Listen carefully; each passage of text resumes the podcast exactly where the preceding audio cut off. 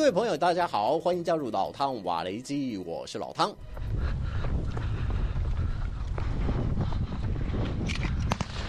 乌克兰陆战团官兵在新训基地举行实弹演练。特别的是，这支部队所使用的轻兵器大多换装成来自西方援助的军备，包括美制的 Mk 幺九自动榴弹发射器。这款口径四十公里的武器，具有致死范围五公尺、致伤范围十五公尺的威力，也是一款被称之为步兵梦魇的高射速兵器，更能在一千五百公尺外准确地将弹雨发射到敌方阵地附近，对敌军形成覆盖式杀伤。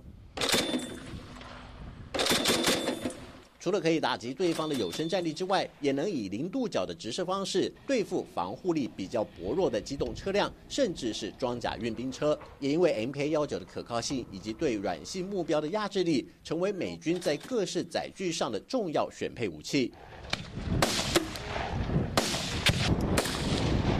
德制的 M 三二零榴弹发射器，则是一款可以下挂在步枪枪管到护木范围的拆装式榴弹发射器。如果步枪在战斗中故障或是损坏的时候，还可以拆卸下来作为紧急射击之用。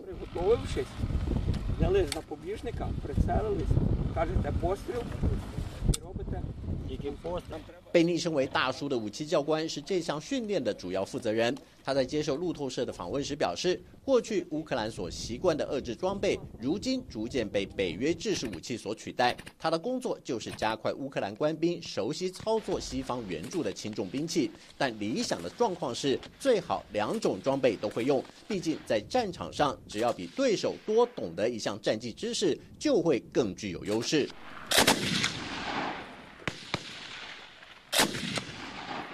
这位已经年过半百的教官说：“自从俄罗斯在去年二月二十四日发动战争之后，他的大儿子当天就决定参军，志愿加入部队抵抗俄军入侵。他和妻子商量后认为，应该留下来为国家尽一份力量，并且期待儿子的凯旋归来。如果军方不嫌弃的话，他也愿意走向战场，和儿子并肩作战。”为了补充有生战力，俄罗斯提高了男性征召入伍的年龄上限，从二十七岁调整为三十岁。后备军人服役年限也上调了五年。这场打了超过十七个月的战争，俄乌两国都付出了巨大的代价。西方预估双方阵亡官兵合计约为四十万。但是，根据乌克兰总参谋部截至七月二十六日的统计显示，俄罗斯部队折损超过二十四万人，其中还包括三名现役中将在内的十五位将官，以及一万两千辆各式甲车。法广引述英国国防参谋长、海军上将拉达金出席下议会国防委员会听证会的一项说法，指出俄罗斯部队在乌克兰战场已经丧失了一半的战斗力，仅仅是坦克就有两千五百辆报销。对于拉达金的说法，俄罗斯国防部马上驳斥，更批评拉达金夸大其词，而且谎话连篇。甚至引述美国军事观察杂志对乌克兰部队的一篇专访内容，指出乌军才是士气低落的一方。专访中更指出，在某些战线上，乌克兰官兵的平均存活时间不超过四个小时。部分前线官兵更向基辅邮报爆料，声称每推进一百公尺，部队就要损失四到五名步兵，因为他们受到的训练是来进攻俄军的防御工事。对于如何防守阵地根本一窍不通，但是军方高层却对这种情况视若无睹，白白折损珍贵的战力资源。美国《华尔街日报》也揭露一段内幕，声称西方阵营早在今年春天就知道乌克兰部队因为缺乏足够的训练和装备，还不完全具有驱逐俄军的能力。但是大反攻在即，欧美高层一度寄希望于乌克兰人能发挥过人的胆识和出色的创意，打一场出乎俄军意料之外的胜仗。比方说，用这种远距遥控的神风无人车去冲撞俄军的壕沟。